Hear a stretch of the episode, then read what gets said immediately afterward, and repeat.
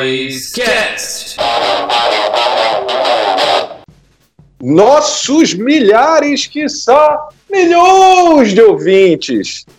Mais um É Nós Cast, o terceiro episódio. Hoje eu tenho ao meu lado Murilo já tenho meu companheiro de jornada, meu sócio e parceiro nesse empreendimento que é o Enoscast. Tudo bom, Murilão? Como vai? Salve, meu querido Paulo, salve toda a nação querosense. Chegamos mais uma vez para esse programa de garbo e elegância, que muito foi pedido. E hoje a gente tem um convidado que não é tão novo assim, né? Um convidado aí que vai bater um papo muito especial com a gente e tenho certeza que vai agregar bastante nesse papo. E atendendo a milhares, que são milhões de pedidos, ele está de volta.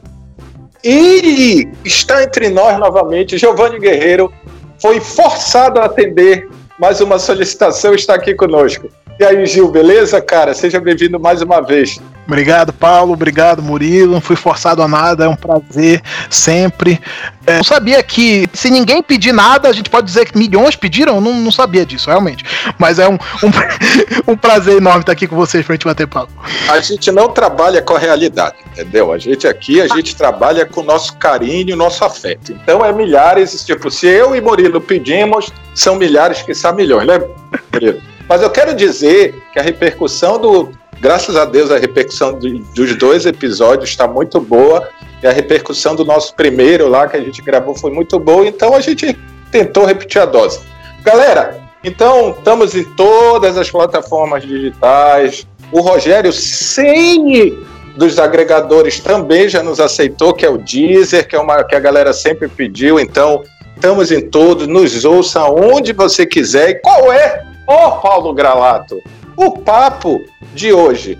Vamos falar do Covidão 2020, o distanciamento social da taça do Campeonato Brasileiro, como diz Murilo Jatene, e vamos brincar um pouco se o Campeonato Brasileiro já está se tornando a terceira uh, via de conquista, o terceiro objetivo dos clubes brasileiros atrás de Libertadores e Copa do Brasil. Então a gente vai bater papo, vamos conversar, e aí a gente, né, você já sabe. Vou começar botando logo fogo nessa bagaça.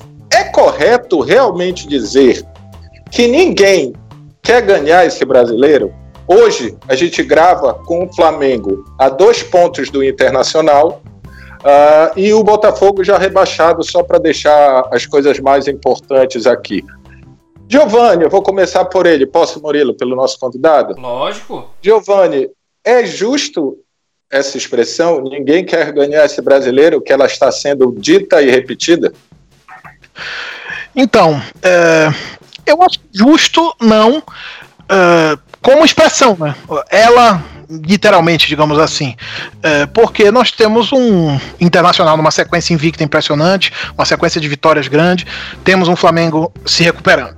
Agora, eu entendo o que ela quer dizer, né? É, é, é, é o complicado é ficar tomando a expressão, entendo que ela é, não é justa, mas é, o, o que ela quer dizer é exatamente isso: é que é um, é um campeonato é, que a gente não pode esquecer das, das circunstâncias em que ele está sendo disputado, é, e que, mesmo independente das circunstâncias, ele é um campeonato que vem depois de um campeonato que nós tivemos um time avassalador.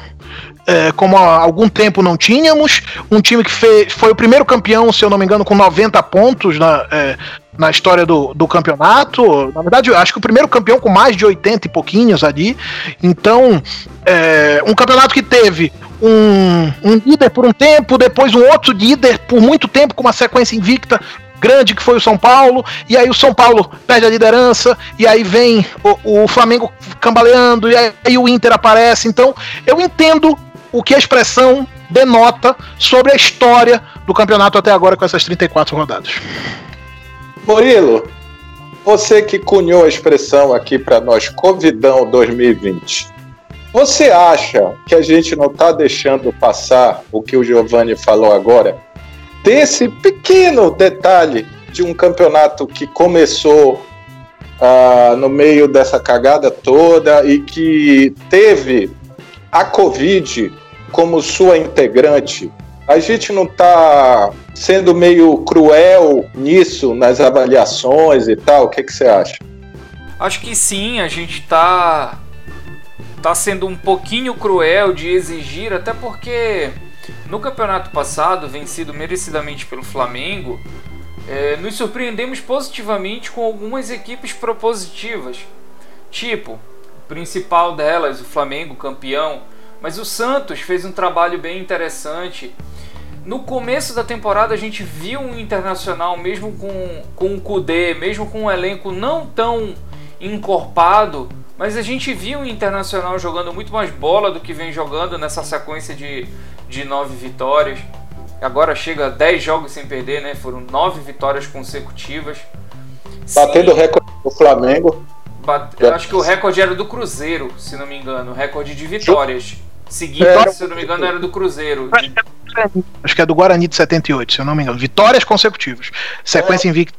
É, o pontos corridos eu acho que era oito do Flamengo, não sei se do Cruzeiro em ah, 2003 não. também. Não, pontos corridos sim, desculpa. Pontos corridos sim. Eu, eu, eu tava pensando no brasileiro como um todo, que se eu não me engano, o Guarani de, de 78 chegou a 11, alguma coisa assim. E pegou de 5 a 1 do Remo. Mas tudo bem. Mas sim, é, é nítido Guarani que. campeão daquele ano, né? Guarani, campeão daquele ano, pegou de 5, se não me engano, 5 gols do Bira no, no Bainão. 78. Mas enfim, é, é, é, paixão, é porque hoje é dia de remo, né? Enfim, desculpa esse devaneio. É, Não, vai explicar. É dia de remo por quê? Explica. Porque nós estamos gravando aqui no dia 5 do 2, é, aniversário de 116 anos do Clube do Remo. E então, inevitavelmente, eu, eu não consegui não fazer essa associação aí quando se falou de Guarani campeão em 78. Tinha que frisar esse fato importantíssimo que foi essa surra que o Leão deu no Bugre no Baenão. Muito mais aniversário do Remo do que é, Cristiano Ronaldo, Neymar, né? Remo. Quem é, quem... Remo é muito maior. Mas é claro. E quem discordar é clubista.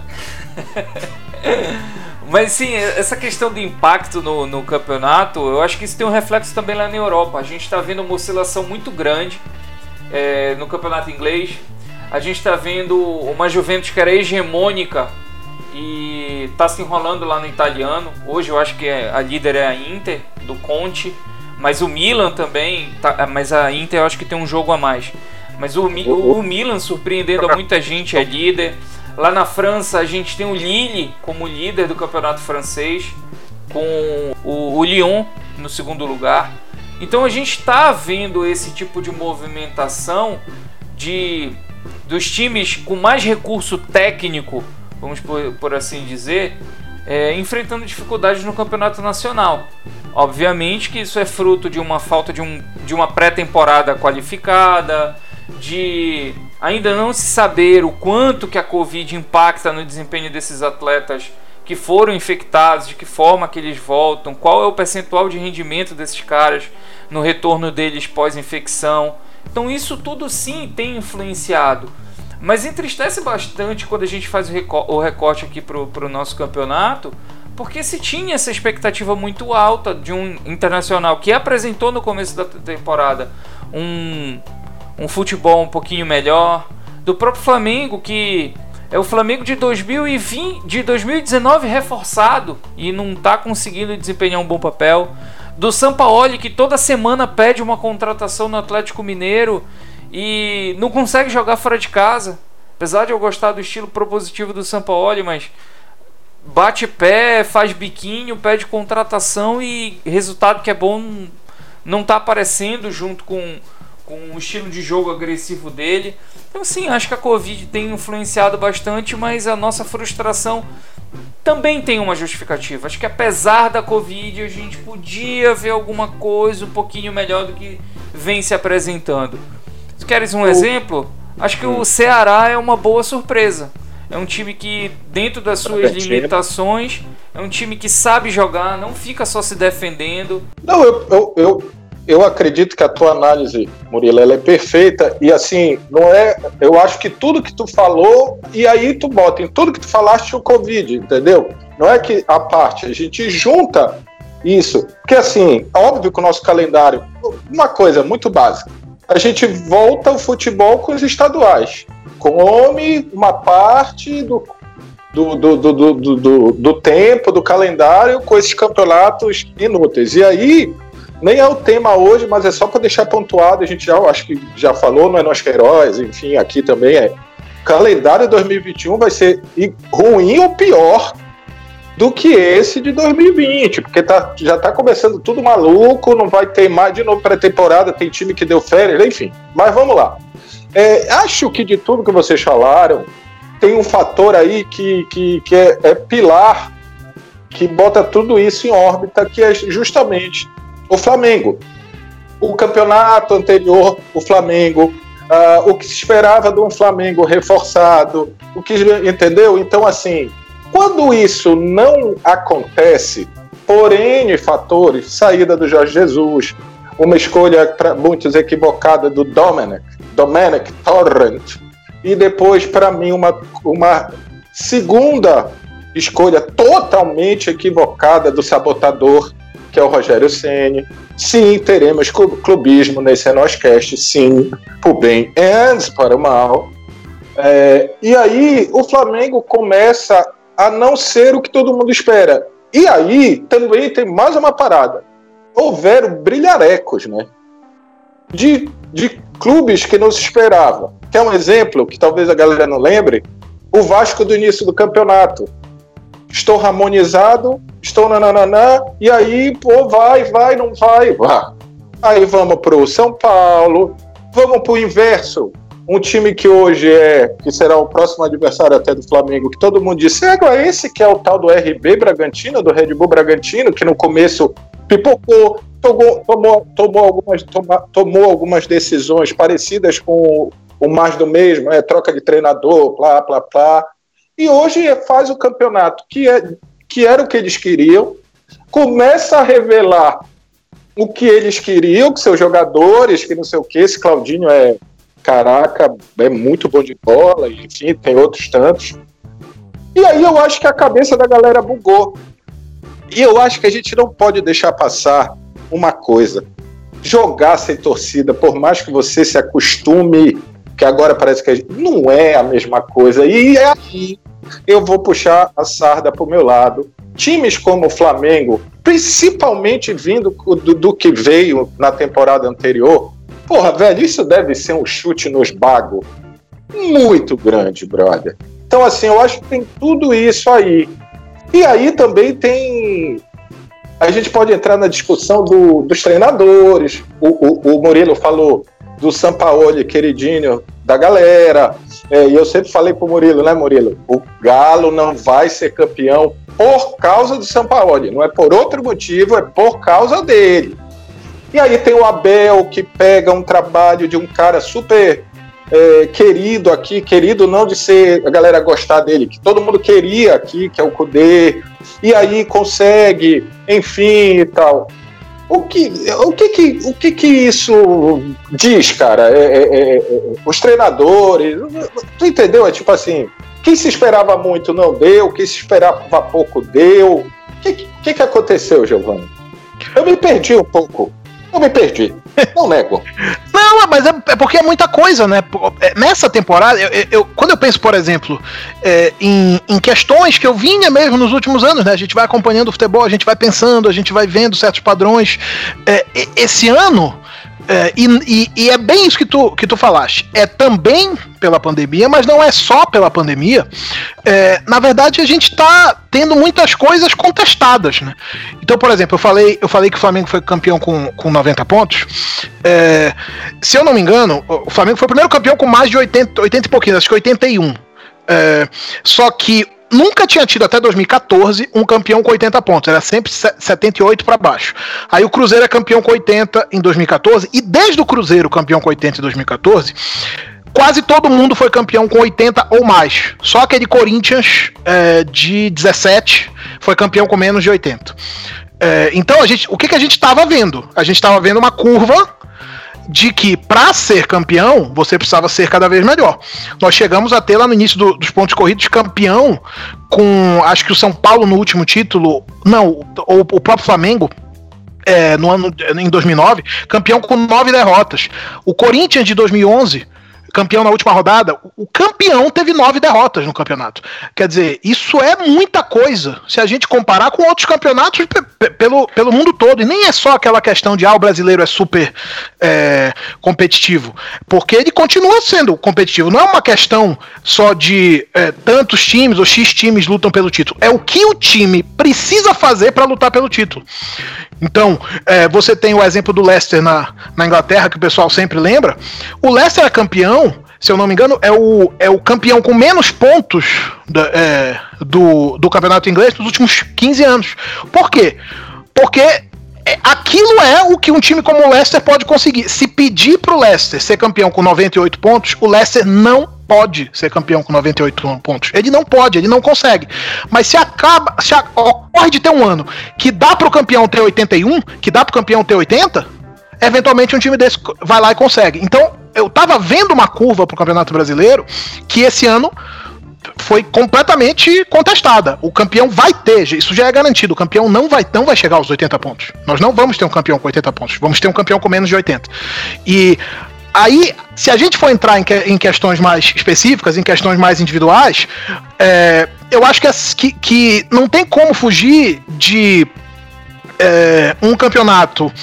É, não só com oscilações, com oscilações individuais, com oscilações coletivas, mas com times que a verdade é que o pessoal sempre teve dificuldade de confiar. O São Paulo, em 20 jogos, perdeu um. Aquela sequência de 20 jogos, São Paulo perdeu um, ganhou 12, empatou o restante.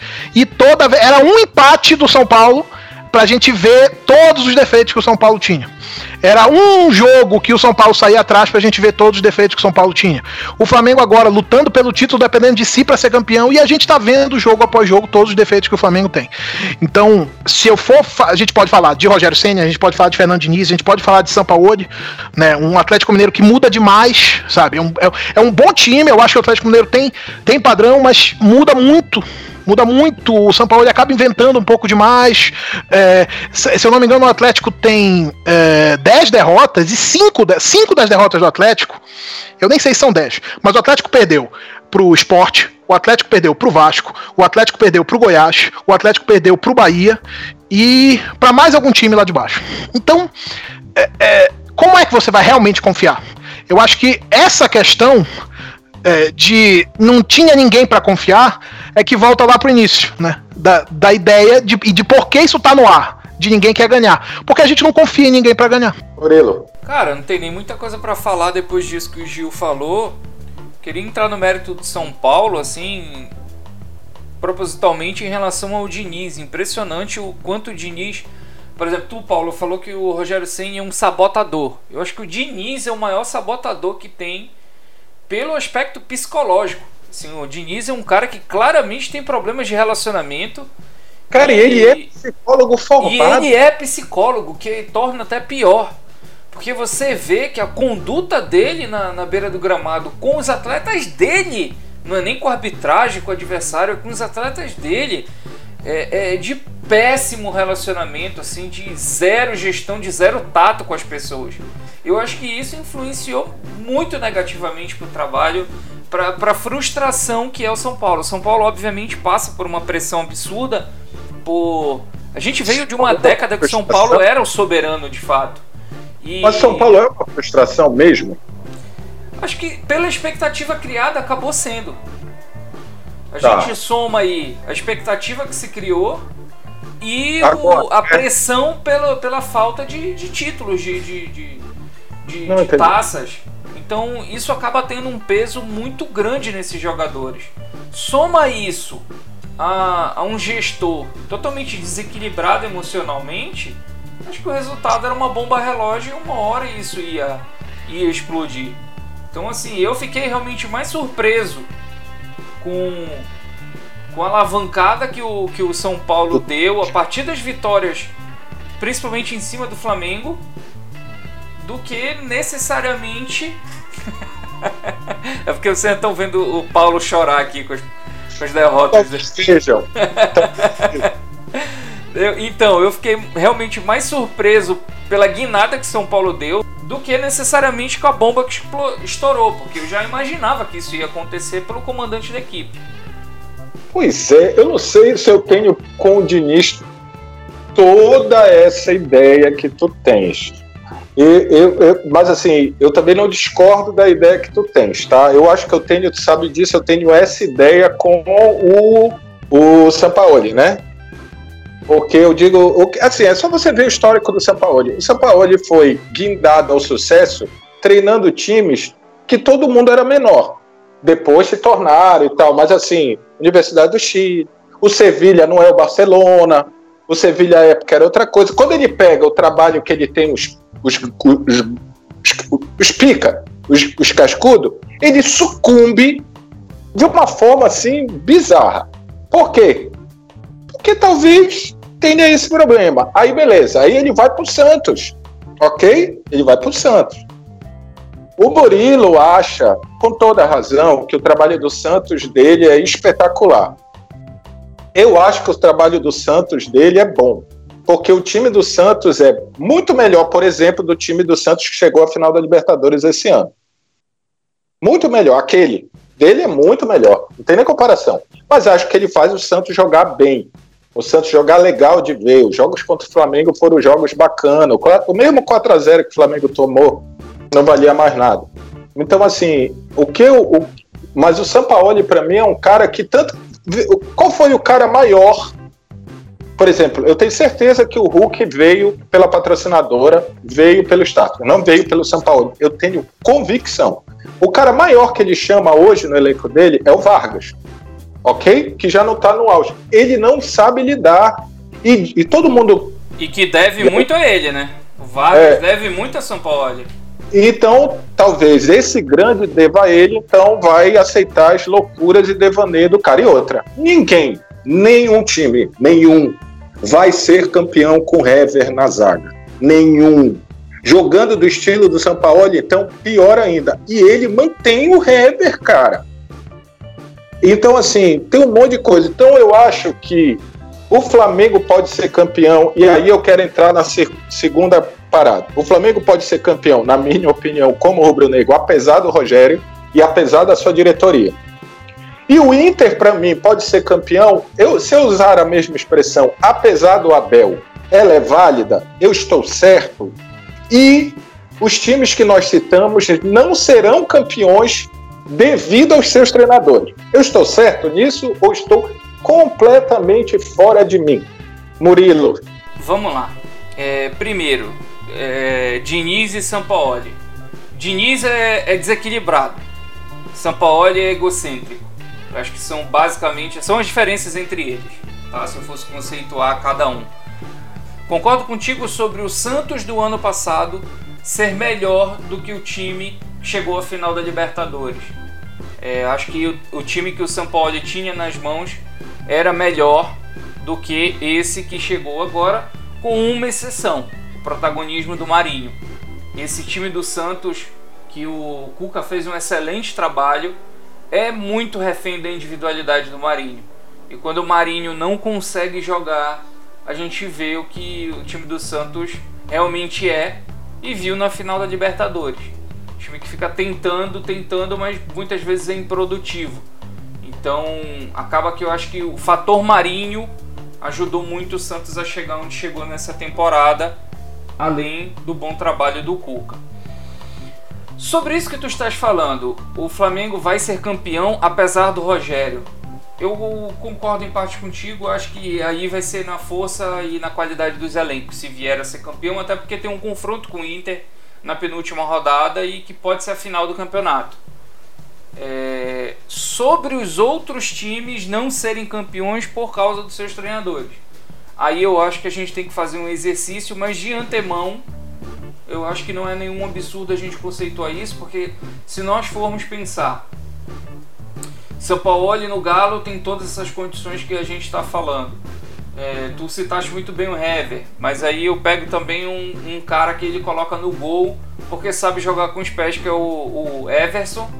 Mas um goleiro que você chuta, a bola entra. O cara não consegue fazer uma defesa por jogo. Assim, tem dados absurdos de que ele não faz uma defesa. só porque ele joga com os pés, o São Paulo coloca o cara de titular. Então acho que é mais uma escolha equivocada do São Paulo. São Paulo com Diniz, o outro Inter com Abel, o Fluminense. É, no, pode ser campeão apesar do treinador. Né? É, eu não sei se é o apesar, porque o Abel começa é. realmente é. muito mal. O Abel começa muito mal. E depois o Abel consegue organizar esse time do Inter da forma que ele conhece e assim. Não é encantador, mas é um trabalho ali que consegue os pontos no campeonato de pontos corridos.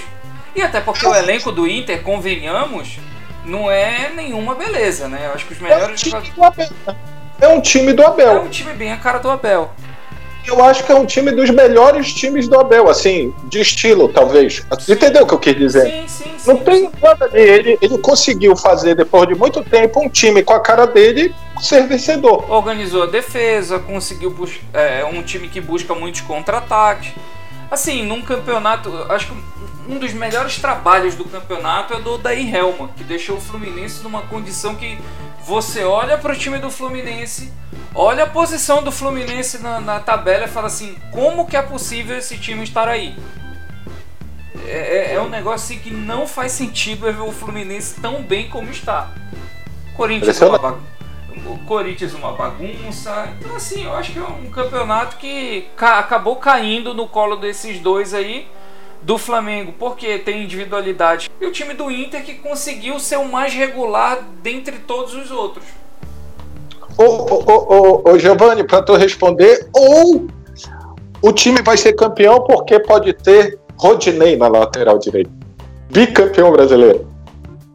É, né, e, e, se o Inter, se o Inter for, for campeão, é, tecnicamente eu diria que o Abel também é bicampeão consecutivo, né? O, o Abel era o técnico do Flamengo no início da, não, da campanha não, não, não, é não. de 2019. É, é, é, engraçado, porque, é, quer dizer, é curioso, o, o Rodinei nos últimos jogos é, tem ido bem, em alguns momentos tem ido bem, e eu vejo o Inter muito assim, né? É, o, os últimos trabalhos do, do Abel, é, eu não acho que ele era o Abel.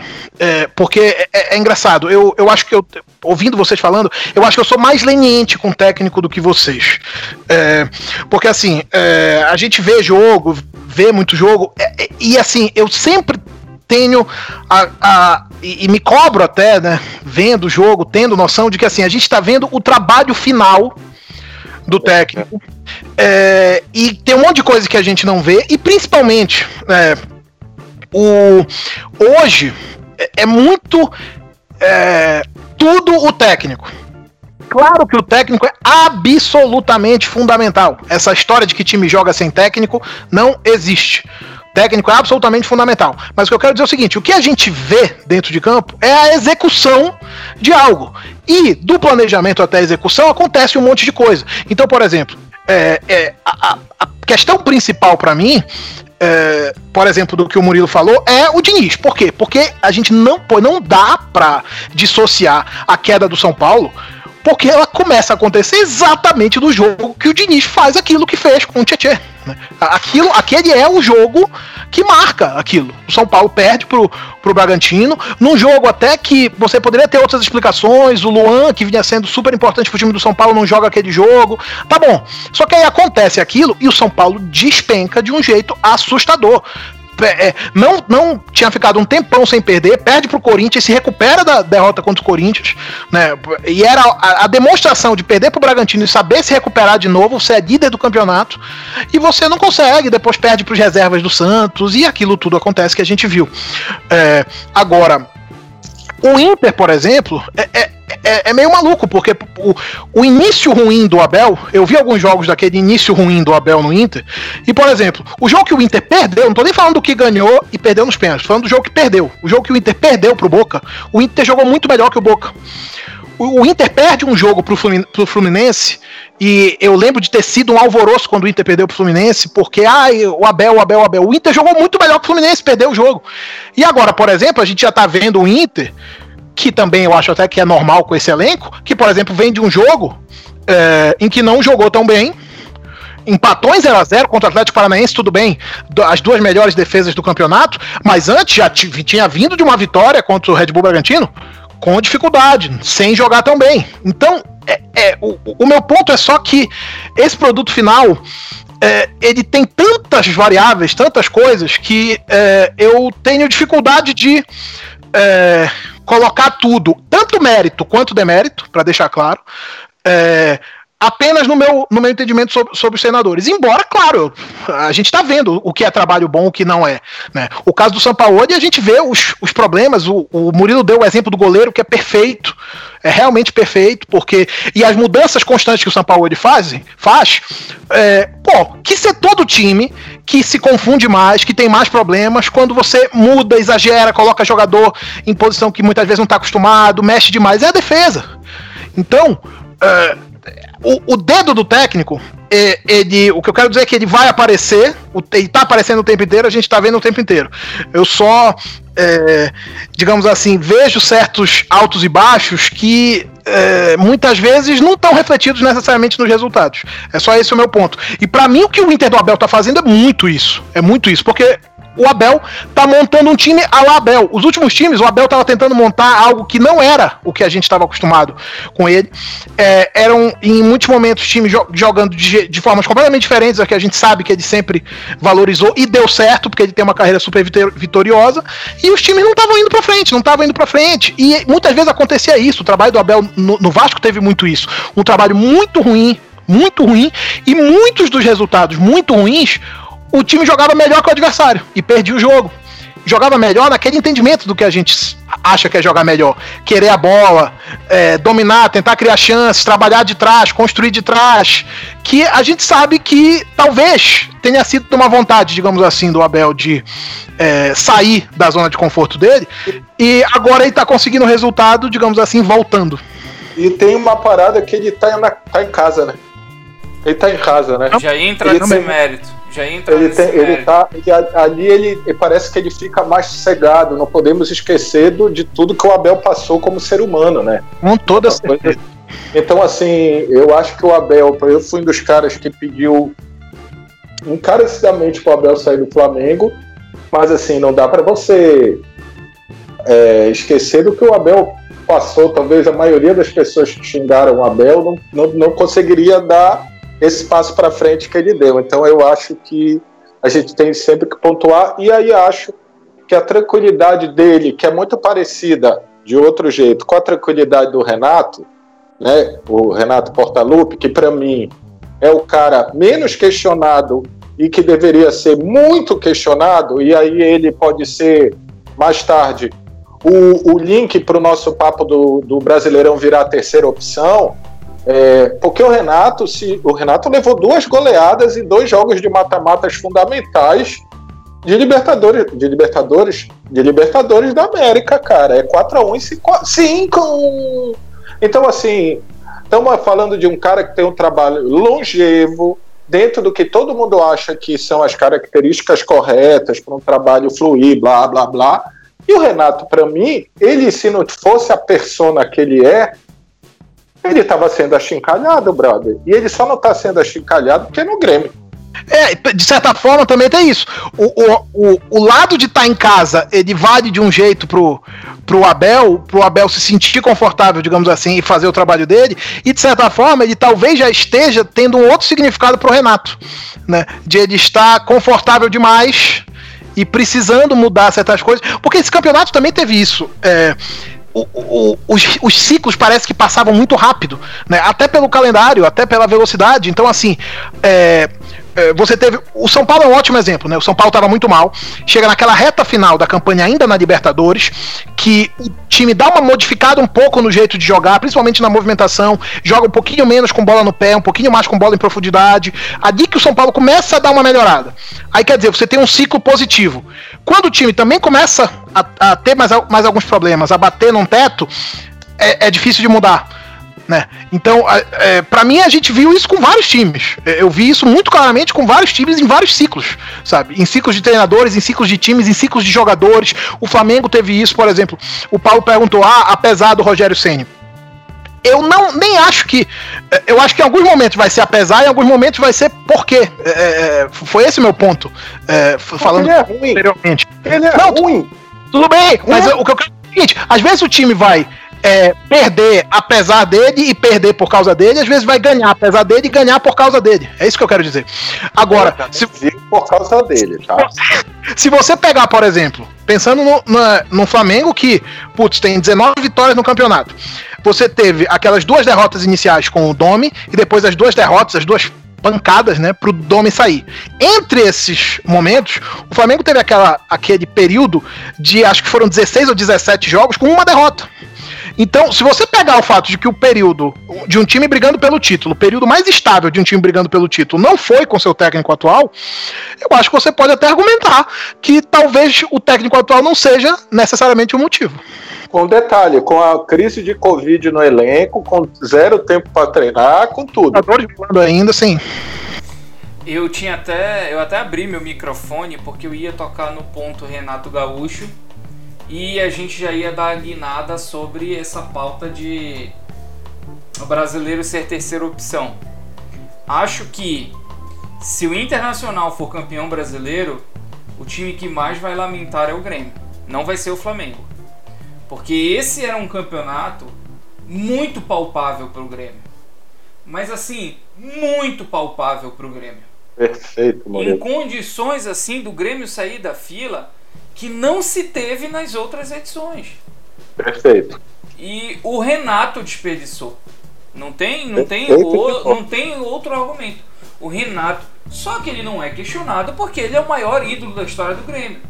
Ele conseguiu do jeito mais detestável possível, porque não tem coisa pior do que empatar pra cacete. Time que só empata Sim. é um saco. É melhor perder e ganhar do que ficar empatando. Isso é um saco. Metade dos seus jogos serem empate é um, é um Sky, é o Oeste. Você é o Oeste da Série A. É um negócio ridículo. É vergonhoso. E assim.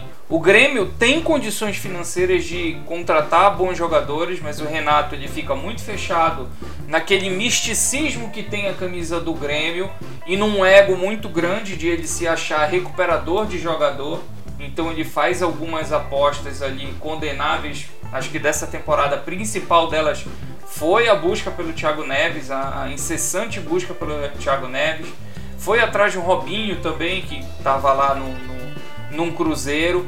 E o Grêmio tem contas é, organizadas, o Grêmio tem capacidade de investimento, tem condições de ser um pouquinho mais arrojado no, no mercado e ir atrás de jogadores mais interessantes para poder cumprir esse objetivo, né? porque há uma mínima pressão interna para a conquista do Campeonato Brasileiro. Ele está muito Eu... escorado em cima das Copas, mas a gente sabe que a torcida do Grêmio está atrás desse Campeonato Brasileiro há algum tempo.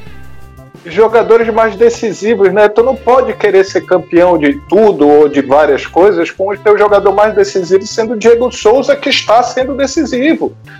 Então eu acho isso. E outra, a tal da, da, da, cortina de fumaça que o Renato joga, das Copas, isso já passou a ser quase uma falácia, né? Uma balela, porque assim, o, o, o Grêmio é campeão da Libertadores em que ano?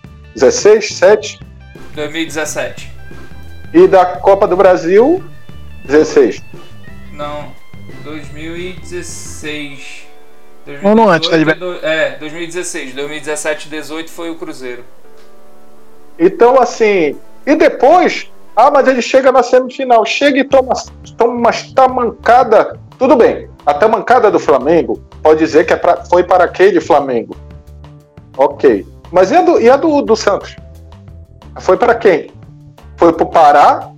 Foi para quem mais? Ah, para o Marinho? Pô, legal, ok. Mas então assim, eu acho que nem isso mais. Ele não é mais campeão das Copas, porque para você é, diminuir o Campeonato Brasileiro é você, dos cinco anos do Renato, ter sido campeão pelo menos em três das Copas, em quatro das Copas, tá? Aí tu vai dizer, porra, Paulo, tu quer que o cara seja campeão de tu? Quero. Ele bota o Campeonato Brasileiro desde o início para escanteio, ele nem tenta, aí ele vê, ah, olha, até dá. Aí quando ele vê que dá, ele vai colocando o time. Aí de repente ele toma uma tamancadinha e diz: É, não, mas é porque a gente tem o. Aí ele começa a usar como desculpa. E aí, brother, tu começa a dizer assim, isso vira mais uma desculpa do que uma realidade. Não, entendeu? É tipo, eu uso isso a meu favor. Lembra do, do, nosso papo dos parâmetros? O parâmetro passa a ser utilizado de forma equivocada do jeito que eu quero. Mas aí, é, vou aproveitar o gancho e o, a dica do Murilo é assim: como é que a gente faz para ter um campeonato brasileiro sem tudo isso que a gente falou, sem esse senão, sem essas condições? Se talvez hoje o brasileiro, e aí a gente quer saber quais são esses motivos que fazem isso acontecer, o brasileiro ser a terceira via de conquista hoje, quase. Quase. Porque agora o Flamengo quer pra caramba, o Inter e tal, mas o Flamengo saiu de todas as competições e parará, olha o Palmeiras aí, entendeu? Tá bom que a CBF não ajuda também, o Palmeiras está lá e está disputando o jogo, enfim. Mas é, o porquê de, é só dinheiro? É só a Copa do Brasil valer 60 milhões e o brasileiro valer nem sei quanto vale o brasileiro? É só porque a Libertadores. É, é, e outra? O, campeão, o campeão do Campeonato Brasileiro ganha 33 milhões, em primeiro lugar. E qu quanto ganha a Libertadores? A mesma coisa? 30? Não, no, da Libertadores eu tenho que dar uma pesquisada aqui, mas da Copa do Brasil pode chegar a 73 milhões. É, da, da Copa do Brasil é um absurdo. Libertadores certamente é mais, mas por ser em dólar. Por é. ser em dólar. Eu não tenho, eu não tenho cabeça quanto é a Libertadores. Mas é só porque uma Copa do Brasil em dinheiro vale um Libertadores e um Mundial e um, e um brasileiro ou tem mais subsídios para esse papo. Porque, por exemplo, eu acho que a mudança dos campeonatos Copa do Brasil e Libertadores esticada pode ser um, um, uma parada para isso, assim, um, um que a mais aí. O que, que tu acha, Gil?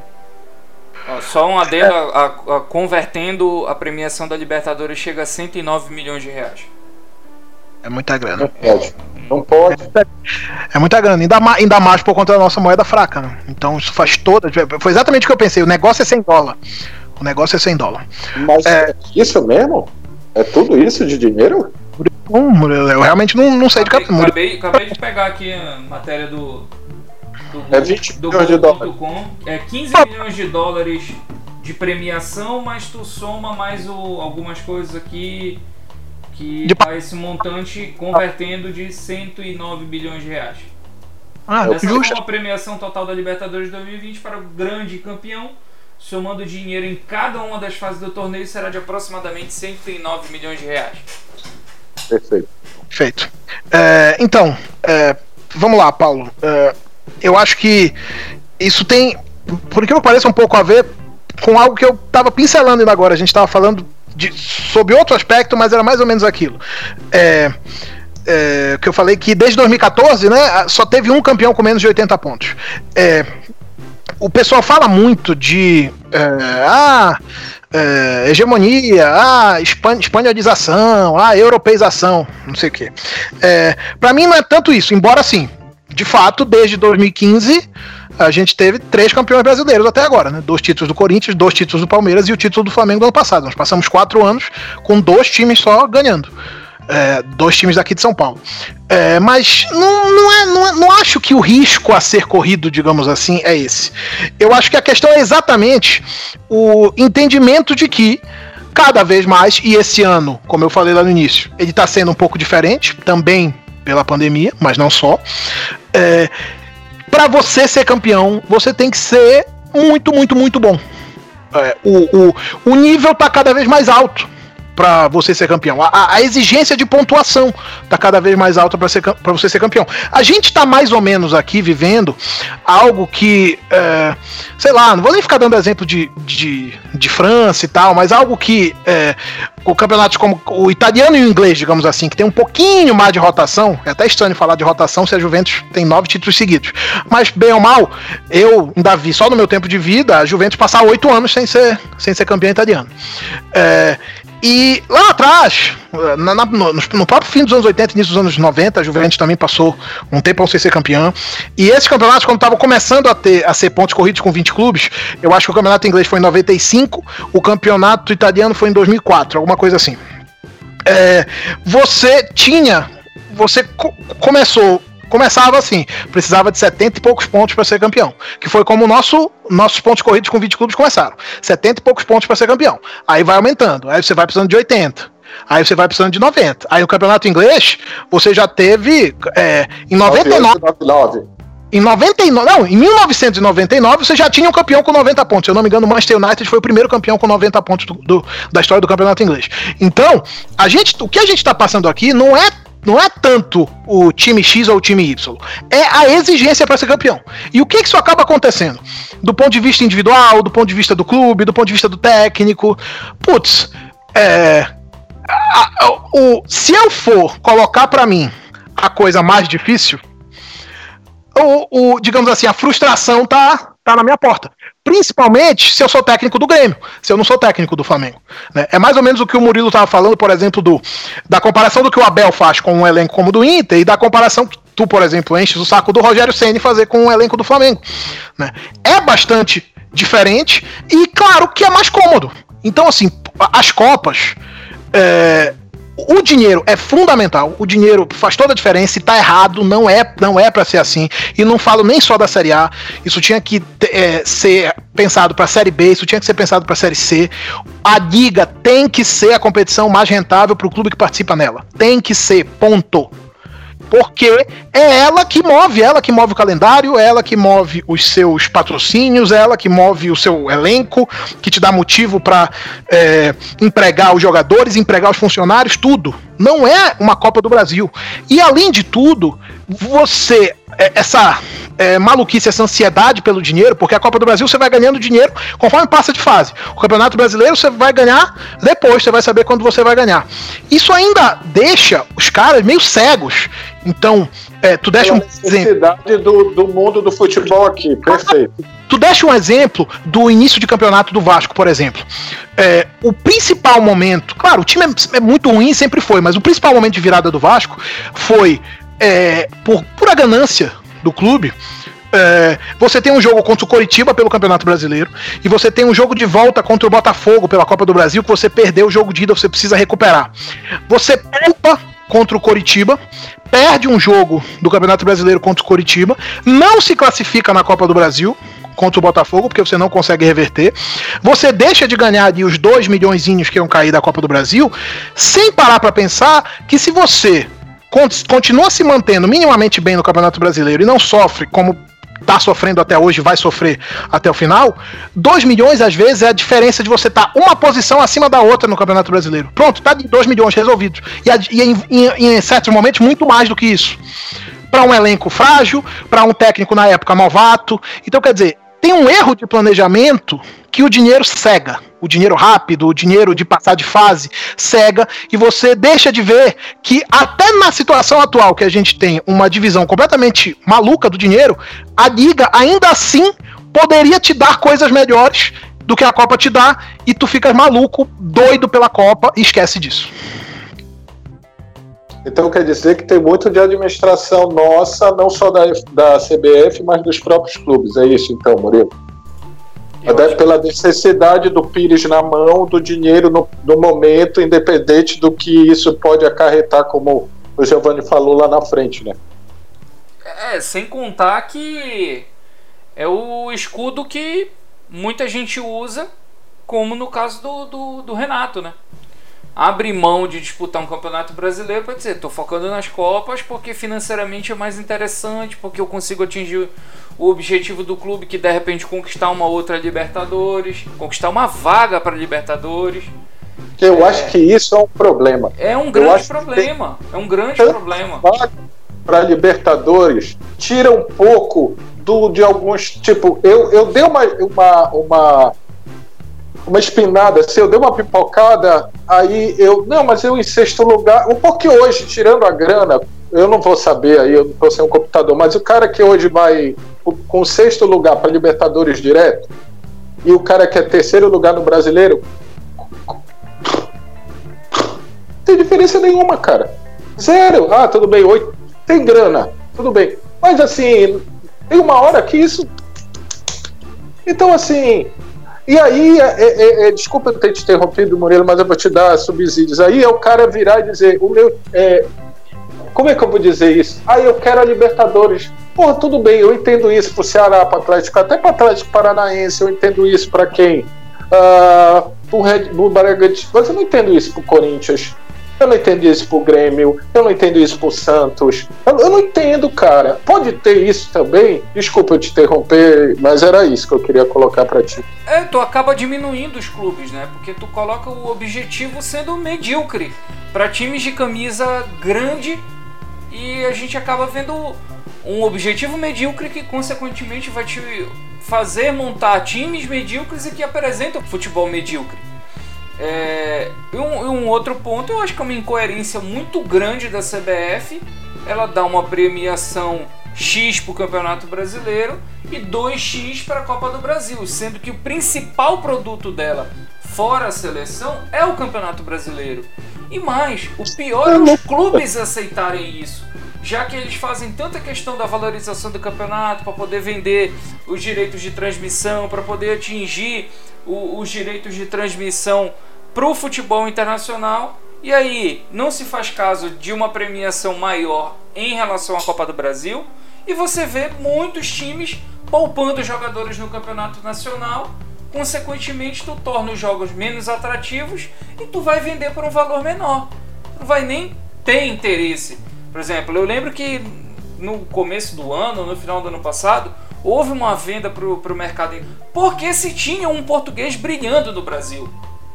Então, é, são fatores que acabam te ajudando a poder comercializar mais, comercializar melhor esse teu produto. Só que os próprios clubes jogam contra o produto quando eles aceitam essas condições da CBF, quando eles colocam times mistos, alternativos e abrem mão do campeonato.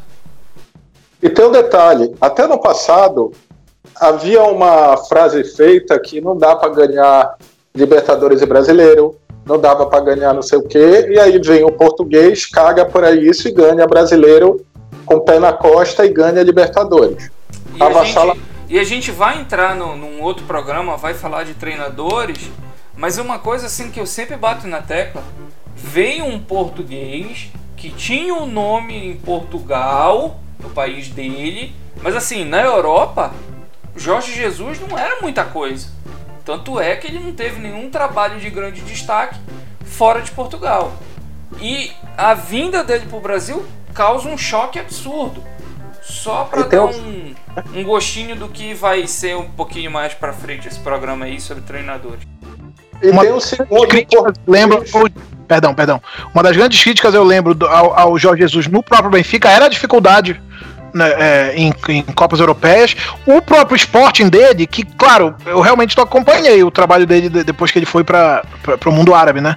É, mas o último Sporting dele, é, eu lembro de eu ver, eu até comentei com amigos e tal, quando ele tava, quando ele tava vindo, falei, putz, será? Não sei. E aí o cara faz o que ele fez. Mas eu lembro de eu ver o último Sporting dele tomar vareio, assim, em, em competição europeia de, de timeco, assim, sabe? De time da Eslovênia, esse tipo de coisa. Isso, claro, parece que a gente tá, tá enchendo o saco por conta até do, do trabalho complicado que ele está fazendo agora. O Benfica hoje empatou mais um jogo, é, mas o, o, eu acho que é, só reforçando exatamente o ponto que o, que o, que o Murilo tinha falado. Você tem um técnico que tem problemas, é, que, que é muito valorizado, mas que tem problemas, sabe? Que não é perfeito no, no, na realidade europeia, nem na realidade portuguesa em si, e o cara vem para cá e faz o que ele fez.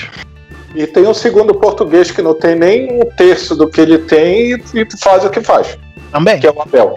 E aí, o Murilo, o Murilo não, desculpa, o Giovanni falou uma coisa sobre a dificuldade de ser campeão brasileiro, que cada vez tem que estar melhor, cada vez tem que estar... Eu acho que nem é o termo melhor, tá? Talvez tenha que estar mais bem preparado para ganhar esse título e a gente não consegue estar bem preparado. O Flamengo é um exemplo disso.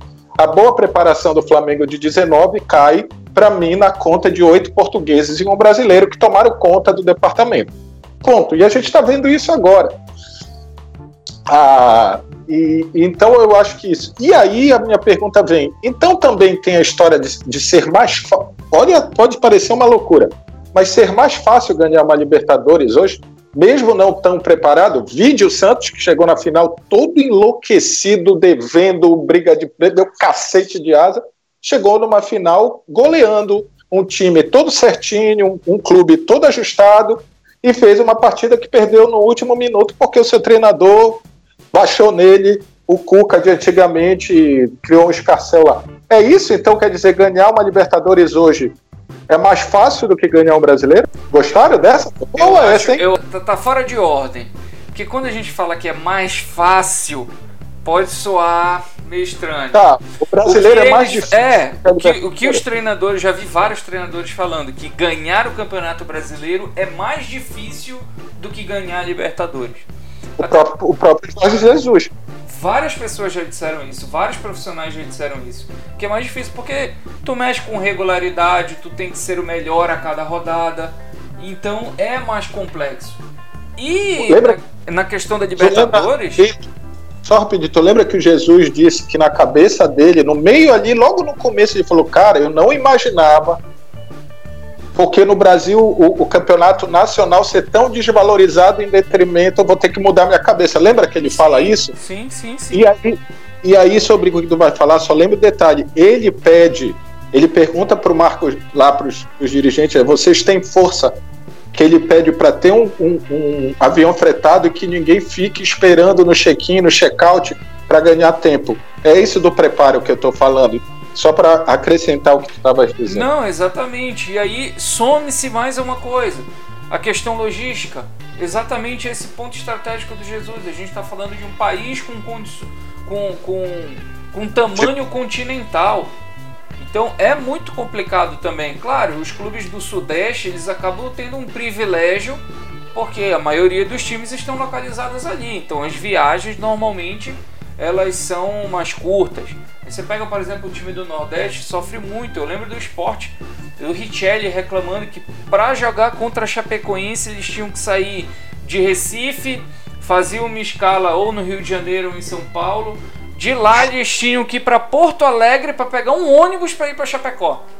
Então, Aí Tóquio, Honolulu, Dubai, Chapecó. Exatamente. O, o Giovanni tá com uma cara malandra.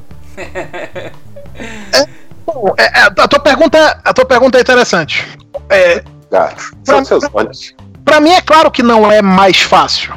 Mas, de novo, para pegar uma coisa que a gente estava discutindo aqui em outro contexto. É, o São Paulo. O São Paulo vai ser campeão brasileiro? Não.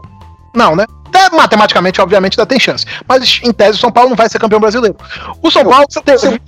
Ele pode chegar na última rodada tendo totais condições de acordo com o que acontece. Não, claro.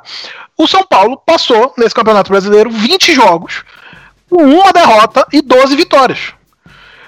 Você tem uma sequência de 20 jogos com uma derrota e 12 vitórias, você ganha uma Libertadores? Sim.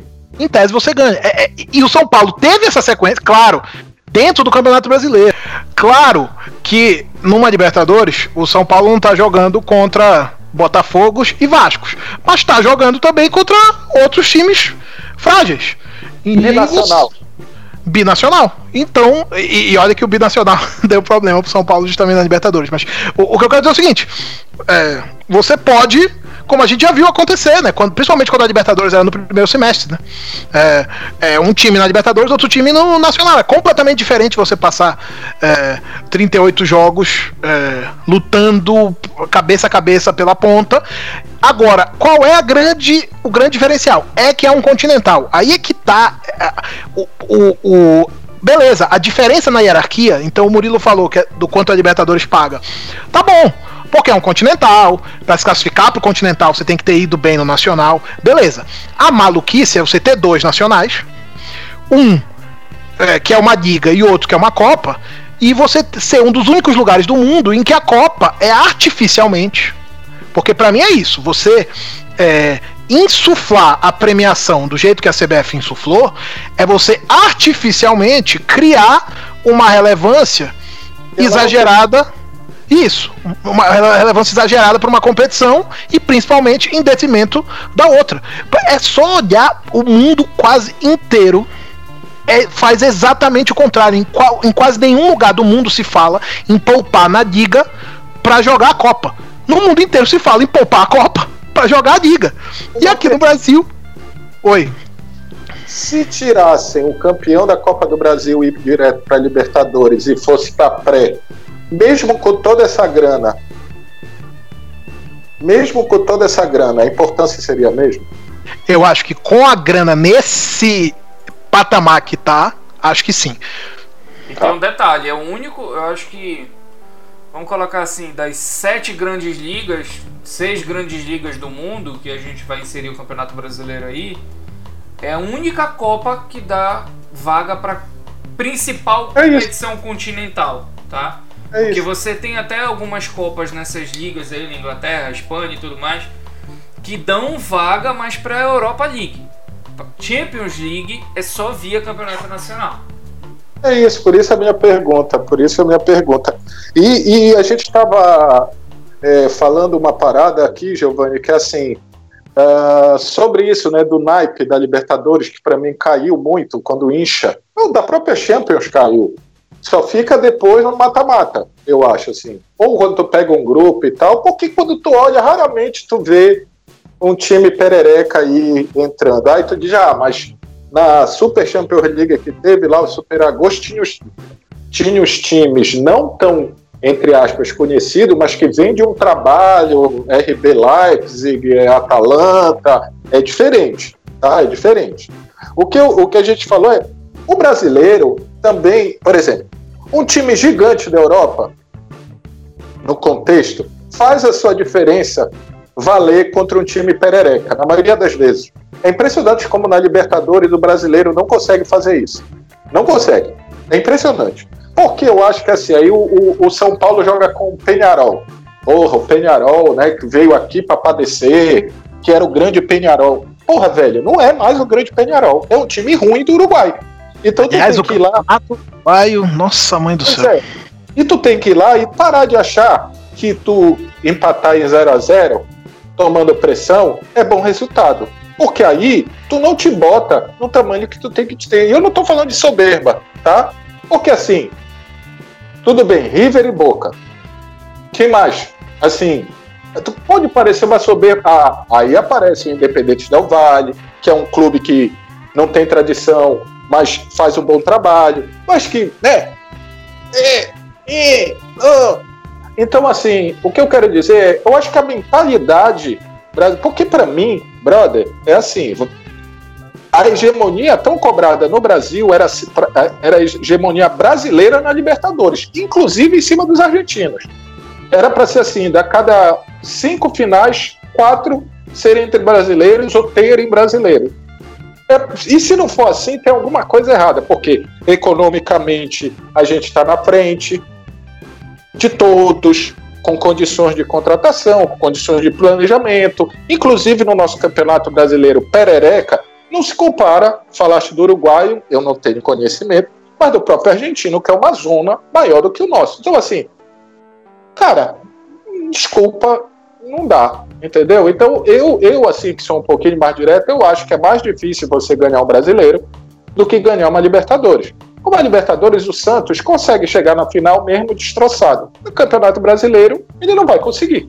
Mesmo que ele jogue todos os jogos com o time titular dele. Não vai conseguir. Ele vai chegar ali, fazer um campeonato bom como o Fluminense, vai fazer um campeonato legal, tá ali, mas ele não vai chegar para brigar. Não vai chegar para brigar, cara. Então, a gente pode ver isso. De certa É forma, é um pouquinho, é um pouquinho daquilo que eu, que eu penso, claro, com a ressalva desse ano diferente, dessa temporada Perfeito. diferente. Mas é um pouco daquilo que eu penso, que é, é o que eu tenho visto mesmo nos últimos anos. Que é, é exatamente isso. É, não dá para demandar de um Santos. é, na situação atual, claro, daqui a dois anos pode ser outra coisa, mas não dá para demandar do Santos na situação atual fazer um campeonato brasileiro de 82 pontos para ser campeão. Se ele é, se precisasse de 67, como se eu não me engano o Flamengo foi campeão em 2009 com 67, 69, enfim, se precisasse de 69, você poderia dizer, opa, talvez um Santos aqui belisque, talvez, mas a partir do momento que precisa de 80, não, não dá, realmente não dá. Tem, tem certos, cer- certos times, certas estruturas, certas montagens de elenco, certas capacidades financeiras que não tem condição.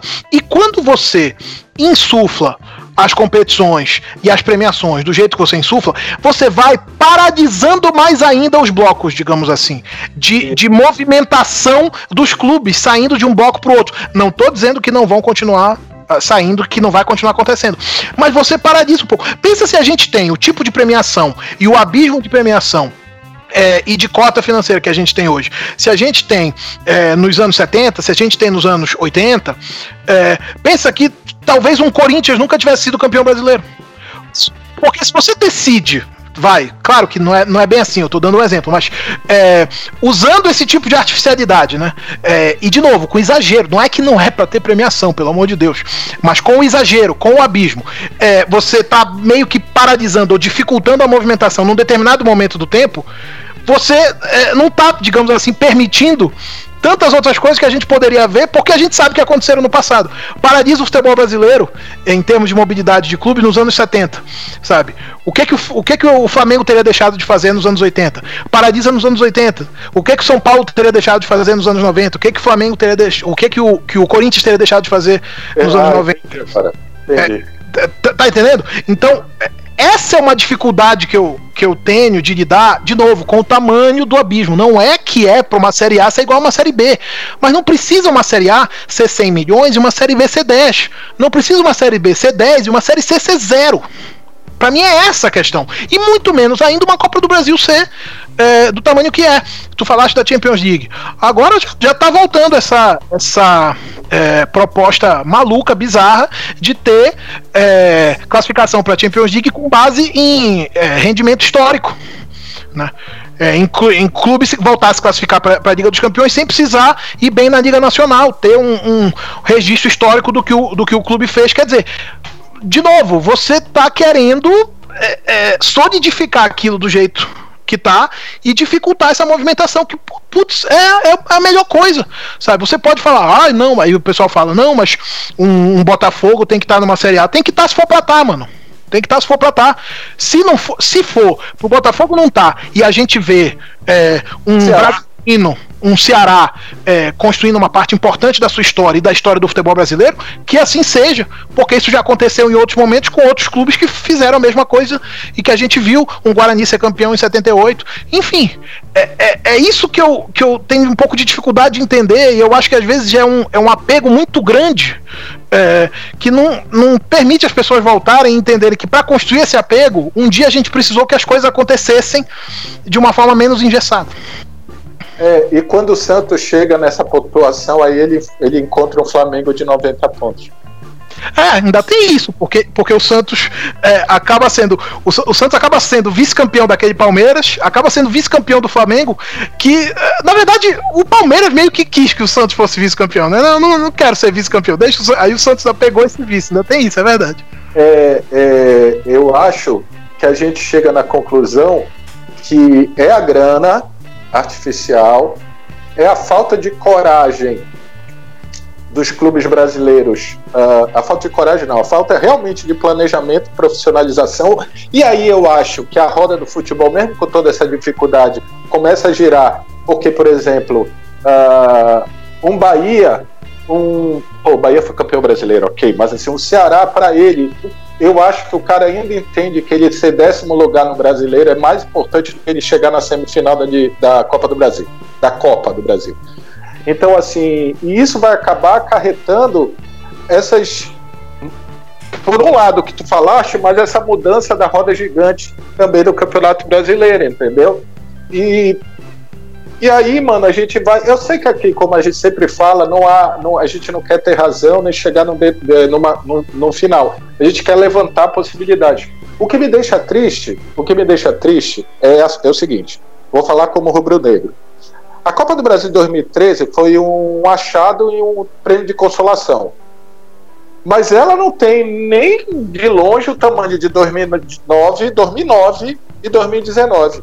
Tá? Eu estou falando do Campeonato Brasileiro. Se o Flamengo fosse campeão só do Campeonato Brasileiro em 2019, seria muito maior. E aí você pega um, um Grêmio que bota a, a Copa do Brasil de 2016, falando da Copa do Brasil, não da Libertadores, ó. Como se fosse, porra, do cacete, é muito. Não, cara, é bom. É bom. Eu fiquei puto quando perdeu pro Cruzeiro, mas ok. Entendeu? Então acho que é isso aí. Pô, perder uma Copa, legal. Ah, ganhei uma Copa, legal.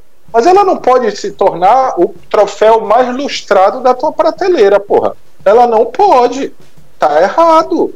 Ou, ou como o Murilo disse, tu traz para mediocridade na acepção correta do termo, né? Aqui na, na coisa. É até, isso, até por isso é importante que se conteste. Por quê? Porque agora a gente está falando do, do, do, entendimento de que é, é uma maluquice, não sei o quê. Mas conforme o tempo vai passando, e a gente vai se acostumando, e todo mundo vai se acostumando, e não sei o quê, é, vai ficando. E, e, e, passa a ser normal. Passa a ser entendido como o normal a Copa do Brasil ser é, desse tamanho financeiramente do jeito que é. Que, aliás, por si só é também uma inversão. Porque o tamanho esportivo precisa, precisa vir primeiro, e claro, haver a compensação financeira por conta do, do, do, tamanho esportivo e do alcance esportivo. Agora, o grande problema é o que a gente está falando, é, você, é, é, é, quando é artificial, é quando você está colocando para, digamos assim, é, mascarar ou aumentar é, do dia para noite, né? porque a gente ainda viu isso acontecer, é, um, um, o tamanho esportivo de algo que não tem aquilo. Só que o tempo passa, 5 anos, 10 anos, daqui a pouco não, é assim. Porque também, como é que vai diminuir? Como é, dinheiro não diminui, basicamente. Como é que tu vai dizer, é, é, é, é que nem a história lá do, do, do, campeonato mexicano, ah não, nós vamos ficar aqui 5 anos sem rebaixamento. Ah tá, porque daqui a 5 anos tu vai, tu vai dizer, olha agora vai ter rebaixamento, o pessoal vai dizer, epa, mas eu fiquei 5 anos sem rebaixamento, que história é essa? Tu vai, tu vai, tu vai dar uma grana X, aí, aí daqui a 10 anos vai dizer, não, agora a gente vai diminuir para metade a grana. Claro que não. É que nem tu bota um, um, um, produto em promoção durante o ano e depois tu vai, não, eu aumentei, tava promoção. Não tava, bicho, tá um ano, é esse o preço. E é, é, mais ou menos assim, fazendo uma comparação bizarra, Murilo, é se a, se a, a Sul-Americana passasse a valer 200 milhões de reais. Sim, sim exatamente, é inversão de valores. A principal competição do, do da temporada acaba sendo financeiramente é, inferior à outra. Não, não, tem sentido. É, é, é uma. É, é, é, é, o que eu falei, né? A CBF ela joga contra o seu principal é, patrimônio fora a seleção brasileira. Ela joga contra o campeonato brasileiro quando ela faz um negócio desse. Vocês, pra gente. Eu quero botar vocês numa sinuca de bico. Quem vai ser campeão brasileiro, Murilo? Olha, é difícil palpitar assim, até por conta desse confronto direto na penúltima rodada. E venhamos e convenhamos, o Flamengo parece que deu uma melhorada e o Internacional está numa regularidade boa, apesar de não encantar. Então é bem complicado. Mas tá, tenho que dar algum palpite, eu vou de Inter. Clubista sem vergonha. olha, Giovanni. Olha, eu. Assim, se, se o meu palpite no, no início do campeonato não tivesse mais brigando pelo título, acho que eu mudaria. Mas o meu palpite no início do campeonato não só tá brigando pelo título, como depende só de si. Então, para mim, o Flamengo vai ser campeão. Então temos um empate, né? Eu não vou dar meu palpite porque aí está envolto de clubismo, né? Está envolto de clubismo. Apesar de eu não estar confiante, tá? Não estou confiante, porque se o Flamengo ganha do Bragantino e isso tá, vai sair após o jogo, né? O nosso cast sai. É verdade, vai sair após o jogo, o pessoal ainda vai dizer sabe o que esses caras estão falando? A coisa mudou. E, embora a, rodada do fim de semana pelo menos tenha poucos jogos, se fosse uma rodada cheia, imagina. É, aí que eu vou entrar. Se o Flamengo ganha do Bragantino e passa um ponto a pressão no cima do Inter, eu não sei como ele vai segurar. Tá? Aí eu, aí eu, aí eu, aí eu mudo de ideia, mas eu não estou confiante. Tanto é verdade. Embora assim, para essa rodada, de novo, isso, isso pode ficar velho muito fácil, muito rápido, mas eu vou falar, deixa para lá. É, para essa rodada, assim, o que o esporte tem apresentado, mesmo se o Inter chega para jogar contra o esporte um ponto atrás do Flamengo, assim, o, o Inter tem que ganhar do esporte. O Inter tem, o, o esporte passou um sufoco incrível hoje, né? Um dia que a gente tá gravando. É, tem esporte e Inter.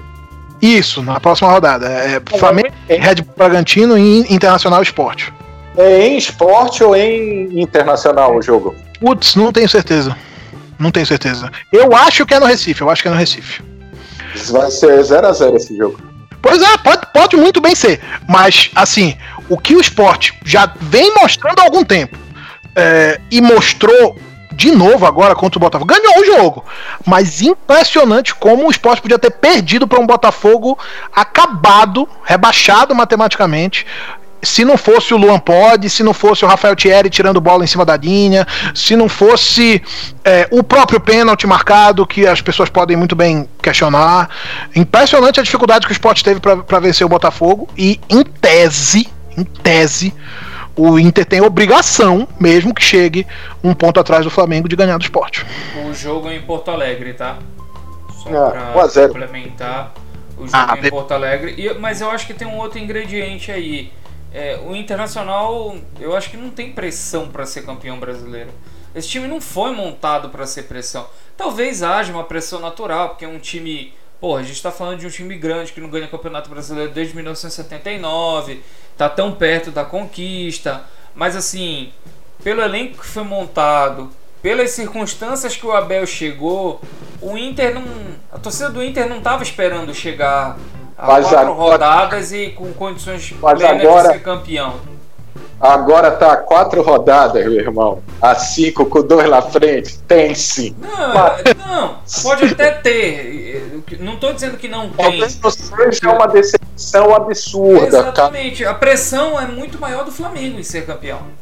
Pelo, pelos valores investidos, pela expectativa que se tinha do Rogério trabalhar com um elenco desse porte. Tudo O vice- Flamengo tem muita pressão sobre isso. O vice-campeonato pro Inter, mesmo nessa circunstância, será um puta, um puta, uma, uma puta conquista, assim. Vai O ser Flamengo uma será- frustração. Pro, O pro Flamengo Inter vai será ser uma- uma.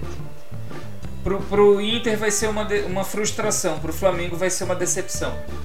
É, o É, Flamengo- Mais ou menos É. por É mais ou menos por aí. Até porque é, no tem, tem essa história, né? No título de 2009, o, o Inter foi vice do, do Flamengo. Então, é, isso é uma pimenta aí, digamos assim, para os Colorados, agora que tá, a disputa é meio que direta com o Flamengo, para os Colorados quererem ainda mais esse título. 87 também. Sim, Copa União. Né? Foi 87, né? 1x0 gol do Bebê. E Isso. É isso. que o esporte foi Você- campeão. É. juridicamente até foi, mas enfim, né? A gente sabe. Ai, meu Deus. Eu digo só porque assim, é- é, tem o que a gente entende.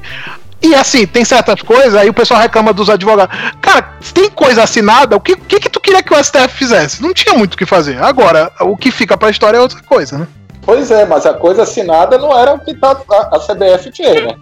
Mas é isso, mas é exatamente isso. É, então, assim, eu acho que a gente chegou em aqui a algumas conclusões.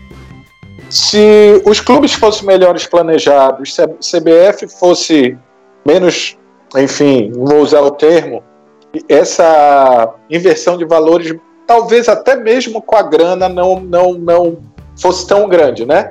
Não fosse tão grande.